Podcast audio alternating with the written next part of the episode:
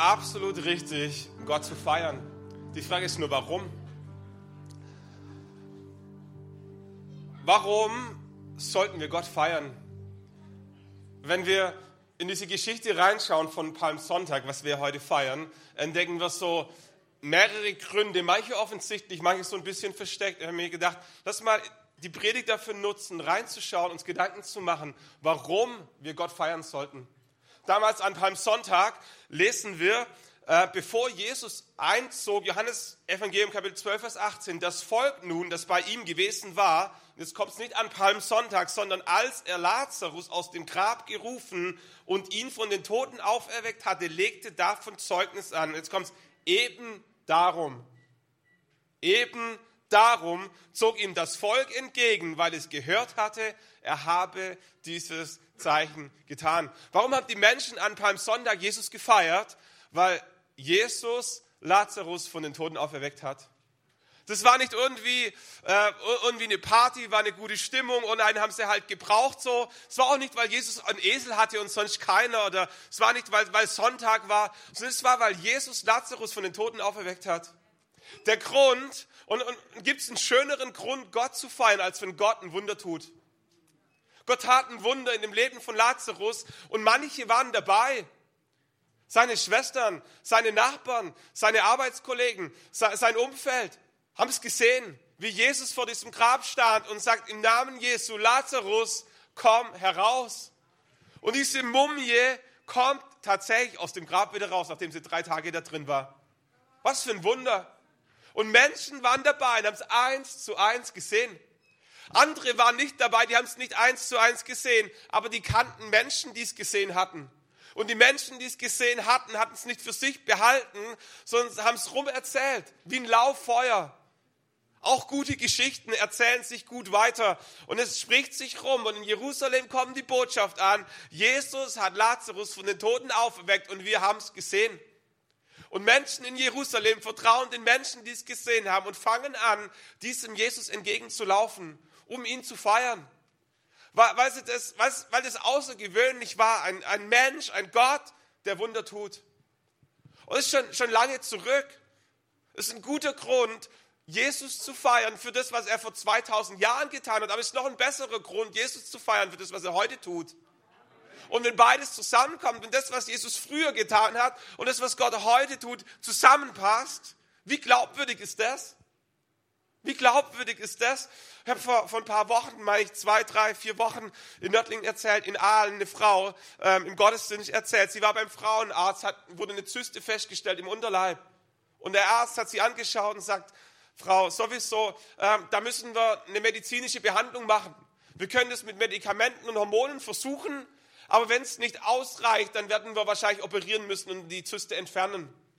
Und sie schaut ihn an und sagt, bevor Sie mir irgendwelche Hormone, irgendwelche Pillen geben oder irgendwas bei mir rumschneiden, würde ich doch gerne nochmal beten.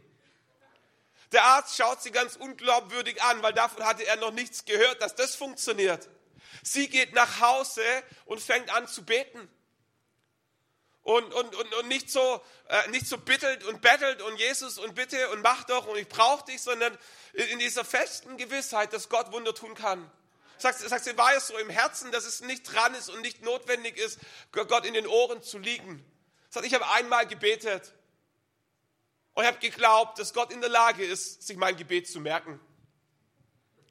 Und der Arzt hat gesagt, nach ein paar Wochen soll ich wiederkommen, weil wir müssten untersuchen, wenn das Gebet nicht geholfen hätte dann müssten wir was machen, sagt der Arzt. So kam sie nach ein paar Wochen wieder. Der Arzt untersucht sie, kriegt ganz große Augen und sagt, Frau sowieso, ist weg. Ich kann es nicht mehr finden. Sie extrovertiert, explodiert auf dem Stuhl, feiert Jesus. Was für einen schönen Grund, Gott zu feiern, wenn Gott ein Wunder in deinem Leben tut. Es ist schön zu feiern, was andere erlebt haben. Kannst du dir vorstellen, dass Lazarus Jesus auch gefeiert hat? Die anderen, die es gesehen haben, auch. Die, die es gehört haben, auch. Aber wie cool ist das, wenn du es nicht nur gehört hast, wenn du es nicht nur gesehen hast, wenn du es selber erlebt hast? Wir können die Geschichten feiern, die vor 2000 Jahren passiert sind, und wir können die Geschichten feiern, die wir selber an eigenem Körper erlebt haben, in unserem Leben. Menschen, die wir kennen. So, Vor, vor zehn Tagen, wir sitzen beim Church Day zusammen mit unseren ehrenamtlichen Mitarbeitern, Dienstagvormittag 8.30 Uhr, du bist herzlich eingeladen. Ist die beste Zeit der Woche. Fast so gut wie Gottesdienst. So, all die ehrenamtlichen Mitarbeiter, die Zeit haben, kommen zusammen und wir feiern den Gottesdienst, wir ermutigen uns, wir, wir machen einen kurzen Input, hören, was von Gott es uns äh, die Richtung für die Woche gibt, wir beten zusammen und für die Gemeinde, für alles, was ansteht und dann arbeiten wir noch ein bisschen, nachdem wir viel Kaffee getrunken haben, eine gute Zeit haben. Und was wir fast immer machen, ist, dass wir nicht, also nicht die Runde im Sinne von jeder muss, aber jeder darf, das erzählen, was wir mit Gott erlebt haben oder was wir als Gemeinde mit Gott erlebt haben. Sitzt eine junge Frau da und sagt, ich hatte auch eine Zyste. Ich war beim Arzt und er hat eine Zyste festgestellt, hat mich nach Hause geschickt gesagt, soll in ein paar Wochen wiederkommen. Ich habe auch angefangen zu beten. Und bin auch wieder zum Arzt zurückgekommen. Und der Arzt hat mich nochmals untersucht und hat nichts gefunden. Die Zyste ist weg. Was für ein Grund, Gott zu feiern, wenn Gott ein Wunder tut in deinem Leben. Renate, selber Tag, fängt an zu erzählen, sagt, bei mir im Dorf ist eine junge Frau, die war schwanger und wo ich sie das letzte Mal getroffen habe, ihr von Jesus erzählt, ich habe für sie gebetet, dass sie eine gute und schnelle Geburt hat. Was für eine gute Sache. Die Geburt stand an, sie hat es gar nicht mehr auf dem Schirm gehabt, aber die Geburt war nicht schnell. Die Wehen kamen, aber irgendwie ging es nicht vorwärts. Über einen Tag war die Frau im Krankenhaus, kriegt Renate irgendwie eine WhatsApp und sagt, Renate, kannst du noch mal beten? Das hat irgendwie nicht funktioniert. Und Renate fängt an, mit Gott zu hadern und sagt, Gott, ich nehme meinen ganzen Mut zusammen. Ich bete für die Frau. Wie soll ich mich da jemals wieder blicken lassen? Und sagt Gott, das ist dein Problem. Kümmer du dich drum. Eine Stunde später war das Baby da, weil Gott sich drum gekümmert hat. Was kein Arzt in Bewegung bekommen hat, hat Gott in Bewegung bekommen innerhalb von so was für eine coole Sache, Gott zu feiern, wenn er ein Wunder tut. Junge Familie sitzt in derselben Runde und sagt, unsere Tochter wurde in der Schule gemobbt. Und irgendwie haben wir gemerkt, irgendwas stimmt nicht. Und wir haben nachgefragt, aber sie wollte es uns einfach nicht erzählen. Und irgendwann, nachdem es von der Seele auf den Körper durchgeschlagen hat, haben wir gemerkt, so kann es nicht weitergehen. Und die Mama erinnert sich an eine Geschichte aus dem Alten Testament, wo die Israeliten die Türpfosten mit Blut bestreichen. Mose hat ihnen aufgetragen, dass sie ein Lamm schlachten sollen. Und das Blut dieses Lammes, des Passalammes, an ihre Türpfosten streichen. Dass wenn die zehnte Plage kommt, weil Gott sein Volk befreien will und dem Pharao deutlich machen will, dass Gott Gott ist und er nicht. Und Gott schickt die zehnte Plage und im ganzen Land Ägypten stirbt jede Erstgeborene in dieser Nacht. Außer in den Häusern, wo die Israeliten wohnten, die ein Lamm geschlachtet haben, im Glauben. Im Glauben daran, dass es für Gott einen Unterschied macht. Und dieses Blut an den Türpfosten, klingt spooky, zugegeben. Alles Testament, andere Riten, andere, andere Formen, wie sich Glaube äußert. Wisst ihr, das Geheimnis lag ja nicht im Blut, aber in dem Glauben daran, dass Gott ein Gott ist, der Wunder tut. Und während in allen anderen Häusern die Söhne starben, lebten alle Söhne in den Häusern der Israeliten, weil sie im Glauben die Türen bestrichen hatten und zum Ausdruck gebracht haben, dieses Haus ist Gott geweiht. Wir haben Bund mit Gott geschlossen. Und diese junge Mama erinnert sich an diese, diese Geschichte und nimmt ein Fläschchen Öl. Im Alten, im Neuen Testament nimmt man kein Blut mehr, nimmt man Öl. Sagt, wer krank ist, der rufe die Ältesten und lasse sich salben. So, und sie hat Öl genommen und ist durch ihr ganzes Haus gegangen, während die Tochter im Bad war, hat die Fenster gesalbt und die Türen gesalbt und hat gebetet, hat gesagt, Gott, dieses Haus gehört dir. Und alles, was in diesem Haus passiert, wollen wir unter deinen Schutz stellen. Wir beten, dass du kommst mit deinen Engeln und mit, mit deiner Gegenwart und dass du Freiheit und Freude und Frieden in dieses Haus neu einziehen lässt. Was immer dich nicht meint, was immer hier Unruhe stiften möchte, im Namen Jesu muss es gehen. Und sie macht die Runde und sie kommt ins Bad und es bricht aus ihrer Tochter heraus der ganze Schmerz und die ganzen Tränen, der ganze, die ganze Last, die sich angesammelt hat in der Schule. Und sie können darüber sprechen und sie können beten und dann kommt eine Freude und ein Frieden, den, den du menschlich nicht machen kannst. Was für eine schöne Sache, Gott zu feiern dafür, dass er ein Wunder tut in deinem Leben. So, vielleicht gibt es eine Geschichte, die du selber erlebt hast. Vielleicht gibt es Menschen, die du kennst, die was erlebt haben. Vielleicht hast du nur von Menschen, denen du vertraust, gehört, dass es einen Gott gibt, der Wunder tut. Aber es ist ein schöner Grund, Gott zu feiern für das, was er früher tat und für das, was er heute tut. Ein zweiter Grund, warum es gut ist und warum es schön ist und warum es Spaß macht, Gott zu feiern, ist, weil Gott nicht gekommen ist, um sich feiern zu lassen. Ich weiß nicht, ob ihr das kennt, so diese Menschen, so Fishing for Compliments die durchs Leben gehen und du merkst, da gibt es irgendwie ein Riesenvakuum und sie suchen Menschen, die sie feiern, die sie glorifizieren, die sie loben, die ihnen danken, die sie ermutigen und äh, grundsätzlich habe ich nichts dagegen. Ich glaube, es ist eine gute Angewohnheit, Menschen Danke zu sagen, Menschen zu ermutigen, Menschen wertzuschätzen. Aber wenn es eine Personengruppe gibt, wo es mir irgendwie schwerfällt, dann sind es die Menschen, die es so sichtbar einen fördern. Weil ich irgendwie spüre, das ist nicht das, was du wirklich brauchst. Wenn wir in Sport reinschauen, genauso. Welche Stars lieben wir am meisten? Die, die super erfolgreich sind und mit beiden Füßen auf dem Boden. Dirk Nowitzki in Amerika verehrt, NBA, Basketballspieler, 41 Jahre, jetzt sein letztes Spiel gemacht, 41 Jahre alt geworden, glaube ich, 21 Jahre alt, einmal NBA-Meister geworden. Es gibt erfolgreichere Titelsammler in der NBA. Aber er gehört zu den ganz, ganz, ganz, ganz Großen, immer nur für einen Club gespielt, sozial engagiert. Ein Mensch mit beiden Beinen auf dem Boden. Und da gibt es Superstars, die sind auch erfolgreich, die sind ein bisschen arrogant. Die schweben so ein bisschen über allem. Und, und wir respektieren sie, aber es fällt uns schwer, sie wirklich zu feiern. Jesus ist auch ein Superstar. Jesus hat Wunder getan. Jesus hatte Einfluss. Jesus hatte, hatte die ganze Gesellschaft der damaligen Zeit positiv verändert. Aber er hat nie eingefordert, dass er verehrt wird. War ihm nie wichtig. Jesus war, war eher so, so ein Anti-Held. Wenn wir in die Geschichte reinschauen von Palmsonntag, dann entdecken wir, dass Jesus auf dem Esel nach Jerusalem kam. Denken wir, wie armselig. Also es ist heute armselig, aber es war damals auch armselig. Es war schön, wenn du einen Esel hattest, aber es war nicht das, es war nicht das Tier eines Königs. Kennt ihr, ähm, kennt ihr so Filme, so Monumentalfilme von, vom römischen Imperialismus? Von Julius Caesar, Gladiator und so. Das war diese Zeit. Also wir müssen nicht denken, dass die, dass die völlig hinter Mond gelebt haben. Die hatten auch damals schon ein Gespür dafür, wie man Helden ehrt, wie, wie man Könige triumphal einziehen lässt in eine Stadt. Da gab es schon Fanfaren, da gab es schon, schon Fahnen, da gab es schon irgendwelche Wedel und da gab es Kutschen, die waren pompös für damalige Zeit. Da gab es da gab's Araber als Pferde, reinrassige Araber, schöne, elegante Pferde, schön geschmückt. Heute, wenn Stars kommen, kommen sie mit der Stretch-Limousine. Unsere Regierungsmachthaber, äh, die fliegen mit dem Regierungsjet. Die Mächtigen der Welt machen Militärparaden und die Sportstars kommen mit Pokal und Autokorso. Menschen wissen, wie sie sich zelebrieren lassen. Jesus wusste das auch, aber Jesus hatte es nicht nötig. Jesus brauchte das nicht.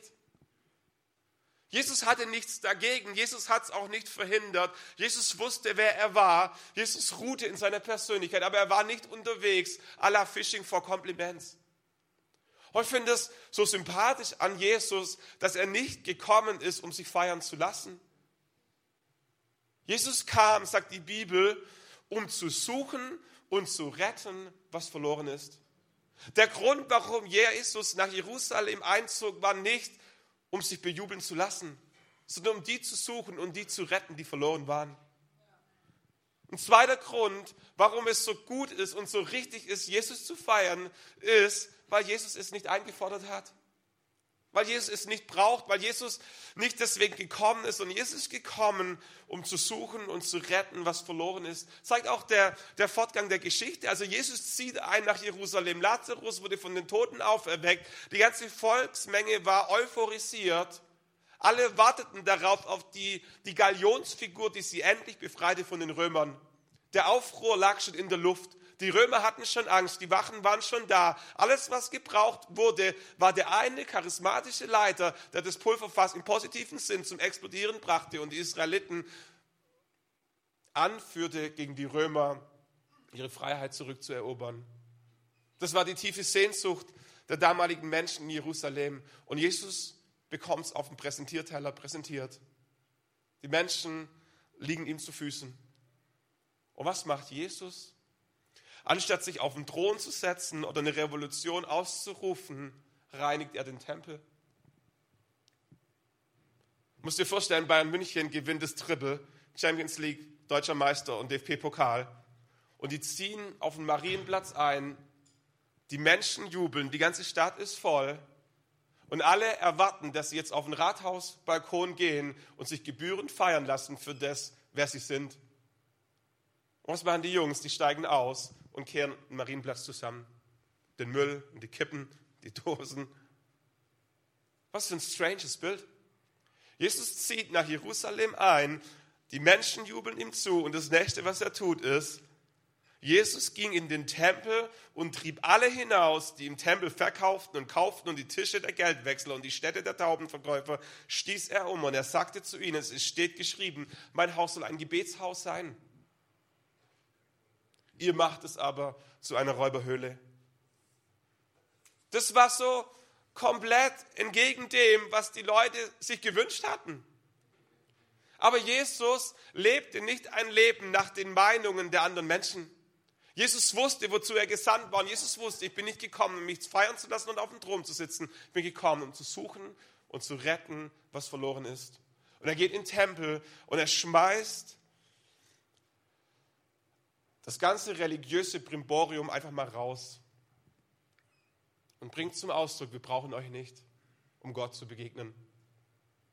Ihr müsst euch vorstellen, der Tempel aufgebaut in, in verschiedene, wie ich sagen, Sektionen. Gab es den Tempel an sich, also so den, den eigentlichen Tempel, und dann gab es so einen Tempelvorhof und ein Tempelareal. Und jeder die, dieser Abschnitte war unterteilt. Der Tempel war unterteilt in das Allerheiligste, das Heiligtum und den Vorhof. Und in das Allerheiligste konnte nicht jeder einfach nur rein. Eine einzige Person, der hohe Priester, einmal im Jahr durfte in das Allerheiligste, um dort ein Opfer zu bringen, um Sühne und Versöhnung für das ganze Volk zu erbeten. Alle anderen hatten keinen Zutritt zum Allerheiligsten. Das heißt, es gab verschiedene Sektionen, wo du rein durftest oder nicht rein durftest, je nachdem, wie heilig du warst. Ob du ein Levit warst, ob du ein Priester warst, ob du ein Pfarrer warst oder nur ein Handwerker. So gab es Sektionen, der Tempel war unterteilt, die Vorhöfe waren auch unterteilt. Es gab den Vorhof der Priester, den Vorhof der Israeliten und den Vorhof für die Frauen. Frauen durften nur bis zum Vorhof und im Vorhof auch nur in die erste Sektion. Und um diesen Vorhof des Tempels gab es nochmal ein Riesenareal, den Tempelvorhof. Und in diesem Tempelvorhof wurden all diese Tauben und, und ähm, Opfertiere, Schafe, Lämmer gehandelt, weil Menschen von weit her kamen, um Gott zu begegnen. Und nicht jeder konnte oder wollte ein Lamm oder ein Schaf die ganze Wegstrecke mit sich rumschleppen. Und deswegen haben die Leute Geld mitgenommen, sind im Tempel angekommen, haben zuerst mal das Geld gewechselt und sind dann zum Taubenhändler oder zum Schafhändler und haben das gekauft, was sie eben opfern wollten. Und mit diesem Opfertier sind sie dann zum Priester gegangen, haben ein Opfer dargebracht damit der Priester dann wiederum stellvertretend für sie vor Gott vorstellig werden konnte. Da gab es eine ganze, eine ganze Litanei, was Menschen tun mussten, so wie, wie Hürden, die du überspringen musstest.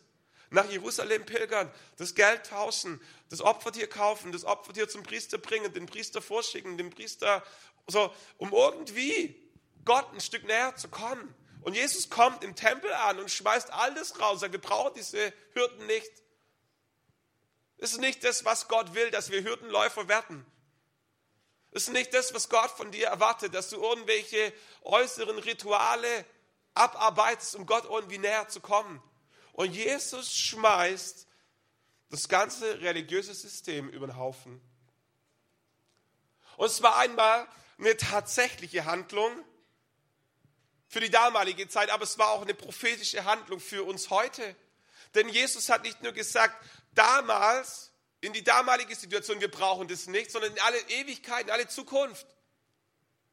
Hat sich erledigt.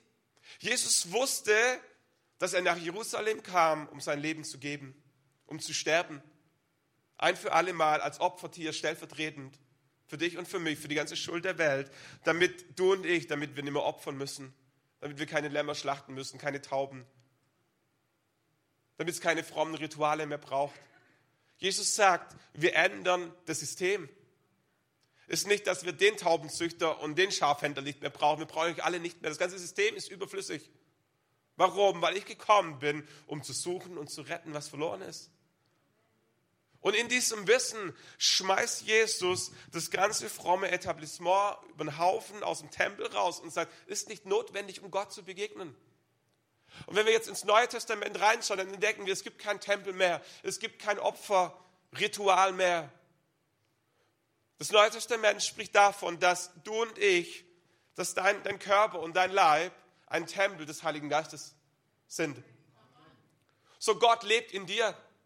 Und wenn Jesus damals kam, um den Tempel zu reinigen, um den Weg zu Gott frei zu machen, was möchte Jesus heute reinigen, um den Weg zu Gott frei zu machen? Dich, dein Herz.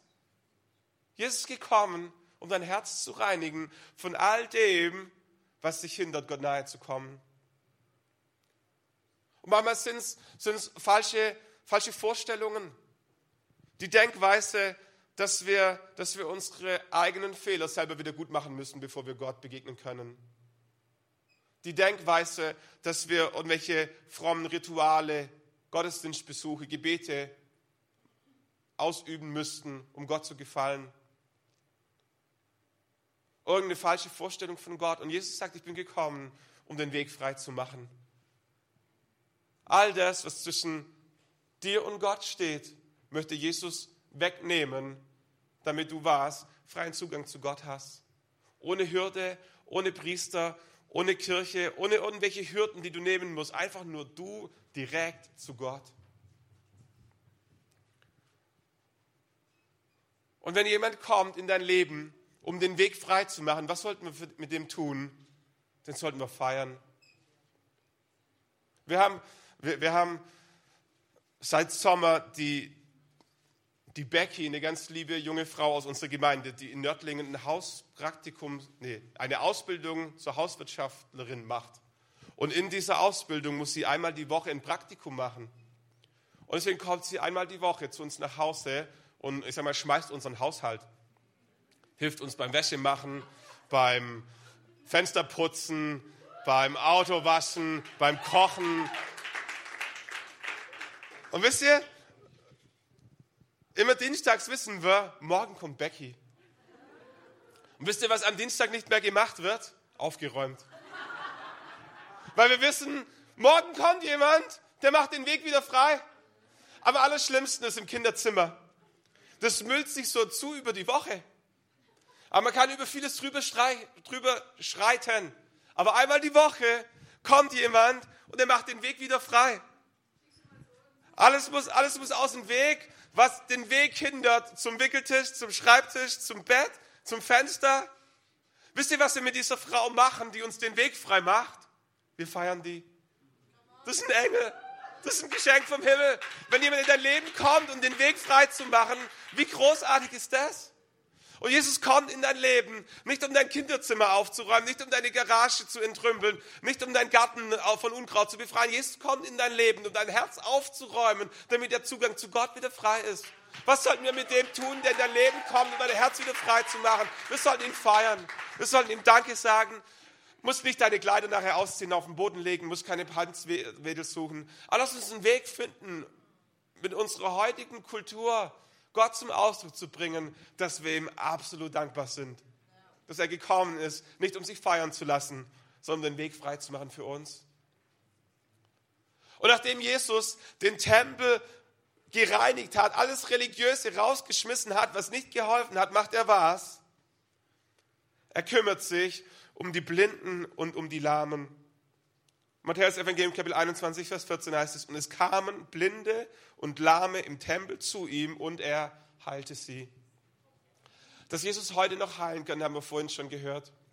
Weil was das Spezielle an dieser, an dieser Stelle ist, ist der Fakt, dass Blinde und Lahme im Tempel waren. Ich habe nicht die ganze Bibel geschafft durchzulesen äh, letzte Woche. Aber mir ist keine einzige Geschichte eingefallen, in der Blinde und Lahme im Tempel sind. Mir ist eine Geschichte eingefallen von den Gelähmten an der schönen Pforte. Petrus und Johannes gehen zum Tempel, um Gott zu begegnen. Und an der Pforte sitzt ein Gelähmter. Ich habe festgestellt, der Gelähmte sitzt wo? Vor dem Tempel. außen an der Eingangstüre. Wahrscheinlich durfte er nicht näher ran. Wir kennen die Geschichte aus der Bibel, wo Jesus mit seinen Jüngern unterwegs war und sie sehen einen, der blind geboren wurde.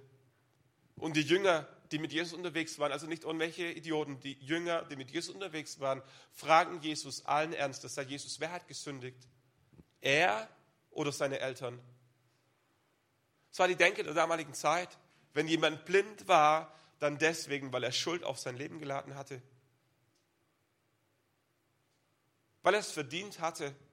Irgendetwas in seinem Leben musste offensichtlich nicht in Ordnung sein, sonst wäre er nicht blind. Menschen, die aussätzig waren, mussten von weitem schreien, Aussatz, Aussatz, Aussatz, um allen Menschen zu zeigen, gefährlich, hier komme ich. Ich bin aussätzlich, ich bin giftig, ich bin ansteckend. Mach Platz. Aussätzige lebten außerhalb der Stadt. Das macht medizinisch, hygienisch im Sinne von Quarantäne vielleicht durchaus Sinn. Aber, aber versteht ihr die, die symbolhafte Zeichenhandlung, wenn aussätzige Menschen ausgestoßene Menschen sind? Also das war die Denke der damaligen Zeit. Wenn du krank warst, wenn du gelähmt warst, dann warst du unrein. Nicht nur körperlich unrein, sondern geistlich unrein. Die blutflüssige Frau leidete deswegen, weil sie körperlich leidete, aber weil sie auch, auch moralisch, geistlich als unrein galt. Sie durfte Gott nicht begegnen, solange ihre Blutungen nicht aufhörten. Das war die Denke der damaligen Zeit. Blinde und Lahme gehörten nicht in den Tempel. Taubenhändler und Geldwechsler schon. Und Jesus sagt, euer System ist so krank. Euer System ist so verkehrt, ihr habt überhaupt gar nichts verstanden. Und Jesus kommt und sagt, lass uns das System auf den Kopf stellen. Alle Geldwechsler, alle Taubenzüchter, raus hier. Und wer rein? All die Lahmen, all die Blinden, all die Aussätzigen, all die Blutflüssigen, all die, von denen jeder denkt, die hätten es nicht verdient, Gott zu begegnen. All die hat Jesus gesucht und förmlich angezogen, um sie mit Gott in Kontakt zu bringen. Was für ein Grund, Gott zu feiern, der in Jesus Mensch wird, um Raum zu schaffen für Menschen, die sonst nicht mit Gott in Kontakt kommen könnten. Jesus ist gekommen, zu suchen und zu retten, was verloren ist. Und, und, und diese diese Gnade Jesu, die ist, die ist so abartig, skandalös, barmherzig, dass es selbst das eigene Bodenpersonal manchmal nicht geregelt bekommen hat, wie gnädig Jesus war. Wenn wir ins Alte Testament zurückschauen, dann lesen wir die Geschichte von Jona und dem Wal. Und das ist eigentlich auch die Geschichte, im Kindergottesdienst heißt die Geschichte Jona und der Wal. Aber wenn du die ganze Geschichte liest, dann entdeckst du, dass es eigentlich nicht um Jona und den Wal geht, sondern um Gott und Ninive. Die Geschichte von Jona handelt eigentlich von einem Gott im Himmel, der auf die Stadt Ninive herunterblickt und die ganze Boshaftigkeit der damaligen Menschheit entdeckt. Ninive war die oder eine der Hauptstädte des Assyrischen Reiches. Und die Assyrer waren dafür bekannt, ihre Gegner nicht nur zu besiegen, sondern zu quälen. Um allen deutlich zu machen, dass sie es sind. Und sie hatten Freude daran, andere Menschen zu erniedrigen, zu quälen und zu foltern, um deutlich zu machen, dass sie die Stärkeren sind. Und Gott sieht dieses Not, diese Not und er sieht diese Ungerechtigkeit und er stellt fest, dass irgendwas passieren muss. Er sagt, es gibt zwei Optionen. Entweder wir machen die ganze Stadt platt, um Gerechtigkeit siegen zu lassen, oder die ganze Stadt kehrt um und ändert ihr Verhalten. Und in seiner Liebe und in seiner skandalösen Gnade gibt Gott dieser Stadt eine zweite Chance. Und er sucht einen seiner besten Leute aus, Jona. Sagt Jona, brauchen jemanden, der nach Ninive geht. Diese Stadt ist so abgrundtief böse. Es gibt nur zwei Optionen. Entweder sie kehren um oder wir machen sie platt. Kannst du hingehen und ihnen von meiner skandalösen Gnade erzählen? Was tut Jona? Er wehrt sich. Weil, weil in seiner Denke es nicht gerecht gewesen wäre, dass die Stadt Ninive Gnade erlebt. Wenn es eine Stadt gab zu damaliger Zeit, die es in Jonas Augen verdient gehabt hätte, platt gemacht zu werden, dann war es Ninive. Und er versteht nicht, wie Gott möchte, dass diese Stadt nochmal eine Chance bekommt. Und aus diesem Grund, weil er es nicht nachvollziehen kann, weil er es ungerecht empfindet, diese skandalöse Gnade von Gott, rennt er in die andere Richtung und sagt, Gott sucht den anderen Doofen. Ich spiele da nicht mit. Diese Gnade ist unfair. Und er haut ab nach Tarsis, sucht sich ein Schiff, geht dort raus und Gott schickt einen Sturm. Und in diesem Sturm entdeckt Jona, dass er Gott gegenüber ungehorsam war. Und er sitzt in diesem Schiff und das schlechte Gewissen schlägt zu. Und er kriegt es nicht hin, diese skandalöse Gnade von Gott für sich in Anspruch zu nehmen und Gott um Entschuldigung zu bitten. Sagt, lieber schmeißt ihr mich über den Bug und ich ersaufe, als diesen Gott um Gnade zu bitten. Weil es in seinem Kopf nicht hinbekommt. Weil dieses Gnade, diese Gnade so skandalös ist. Und die schmeißen ihn über Bord. Und was macht Gott in seiner skandalösen Gnade? Schickt einen Fisch und rettet ihn. Obwohl er es nicht verdient hat, obwohl er nicht darum gebeten hat, einfach nur, weil Jesus es wollte. Jona wird gerettet, erlebt die skandalöse Gnade Gottes, versteht, dass es unklug ist, Gott gegenüber ungerecht zu sein. Er geht nach Ninive, er predigt eine Bußpredigt mit allem, was er kann. Er verflucht sie wahrscheinlich, er wünscht ihnen das Schlechteste, er, er verheißt ihnen das Gericht Gottes.